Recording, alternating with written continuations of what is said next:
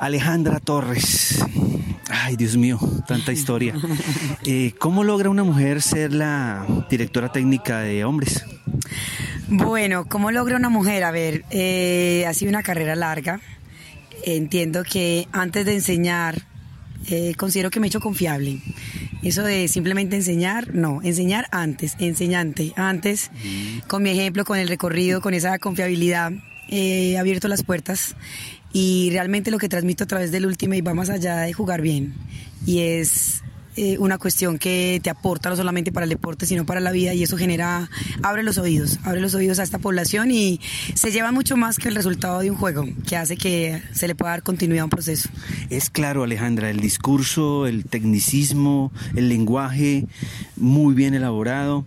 Usted ya lo han dejado por escrito, lo han teorizado, lo tienen, lo van a publicar. ¿Qué pasa con esa, ese conocimiento? Sí, claro, eh, el legado que estamos eh, entregando eso a través de los procesos de selecciones. Eh, yo siempre estuve con las selecciones junior, luego tomé también la posta con la sub-24 y ahora selección Antioquia porque, como te digo, va más allá del resultado de una medalla, no importa el color, es una medalla. Eh, va más allá de eso, de esa victoria de ganar el primer lugar y al otro día te transportas en bus, nadie te va a recoger en avión, te toca lo mismo de siempre, pero si el legado es a través de los procesos de selección, dentro del país, del departamento, transmitir eso que hace que, digamos, la semillita que hace que tu vida cambie en todo sentido, no solamente en el deporte, sino en absolutamente todo sentido. Ok, eh, la vez que escogiste el listado, eh, yo dije, hay mucho jugador joven y esa era una gran apuesta. Eh, ¿Tú creías ¿Tenías en algún porcentaje de tu creencia que era una transición o venías por el título? Eh, a ver, yo desde el inicio le advertí a los chicos que hicieron tryouts y les dije, no voy a seleccionar los mejores jugadores, voy a hacer posible el mejor equipo, porque mm, el legado para Antioquia es continuidad, un proceso que tenga continuidad para que entonces el día que gane el primer lugar se sostenga. ¿Sí? se sostenga arriba y no simplemente pues a veces sí, a veces no. Y sí hay muchos jugadores jóvenes con mucho talento, pero también se trata de que esas caras jóvenes nuevas también aprendan, atraviesen la cuestión de una semifinal, que fue lo que nos sucedió, que inmediatamente le cambió el aspecto a muchos jugadores, se llenaron de miedo, inseguridades, pero eso de eso hace parte de la vida, de, de vértelas de frente con ese enemigo que te llena de temor, que no era la Tolima, que no era con Dinamarca, que sos vos. ¿Sí? que sos, sos vos cuando le permitís hacer relato que entre a tu cabeza y que se vuelva tu peor enemigo. Bueno, Alejandra, eh, aún así, eh, sincerémonos, ¿qué pudo haberse hecho mal desde tu parte? Siendo que fue un gran proceso y son mejores personas mañana y seguro, no es lo deportivo, nuestro principal objetivo. Pero ¿qué se pudo haber hecho mal? ¿Qué, analizas o eso lo analizas después? No, yo no lo, no lo puedo analizar después porque si no hubiera tomado mi falla, claro que, a ver, yo no considero que el error de los... A ver, son errores compartidos, tanto yo como entrenadora cometo errores. No es que si los jugadores lo hacen muy bien, muy bien entrenador. Si lo hacen mal, muy mal jugadores, ¿cierto?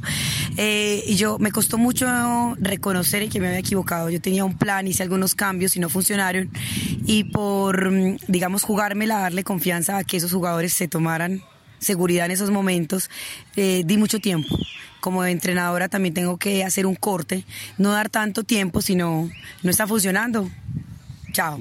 Pero me la juego más por la confianza. O sea, me gusta considerar el tema de equipo, trabajo en equipo y de que no tenga que suceder que de 21 15 sean los que resuelvan o solamente 10, ¿cierto? Eh, claro que ahí hubo mi falla. De hecho, se acabó el partido y lo primero que hice fue sentarme a encontrar en qué cuestiones había fallado para corregirlas y que no se nos fuera el tercer lugar. De hecho, no sé si notaste, iniciamos el tercer lugar 4-1 perdiendo. Valle tenía una motivación por esa medalla, se iban a matar. Ellos sabían que el tercer lugar era el que iban a pelear. Claro, Valle ya había quedado con Tolima y con Cundinamarca gol de oro. Nuestro marcador inicial fue 6-9 el primer partido.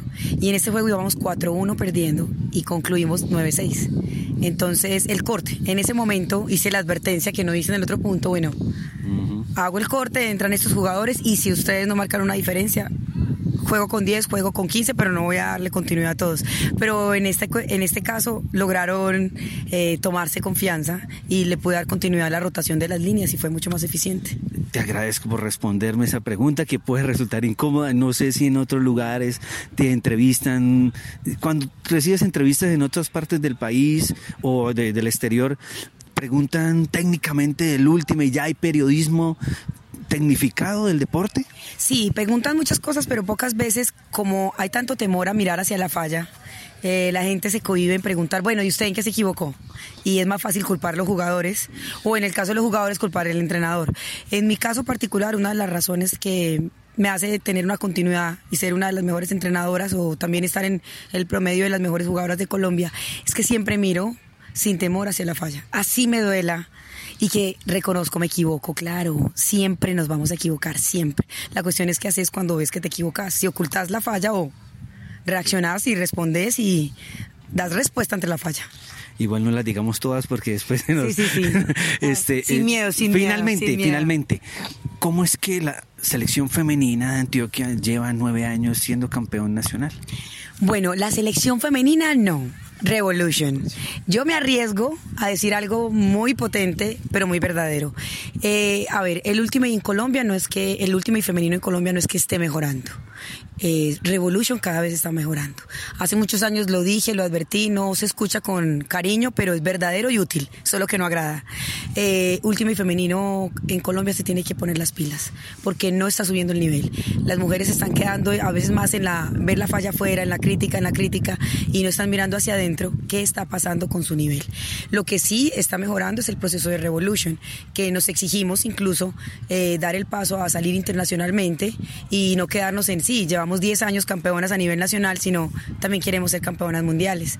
Y dar ese paso, prepararnos como atletas, eh, permitirnos que la, el dinero no sea, bloquear que el dinero no es un obstáculo. Realmente el dinero, el obstáculo es la falta de dinero. Entonces lo que estamos haciendo es yendo mucho más allá, eh, generar recursos, hacer actividades, movernos para atravesar esa cuestión y entonces prepararnos como deportistas profesionales y dar la talla a nivel mundial.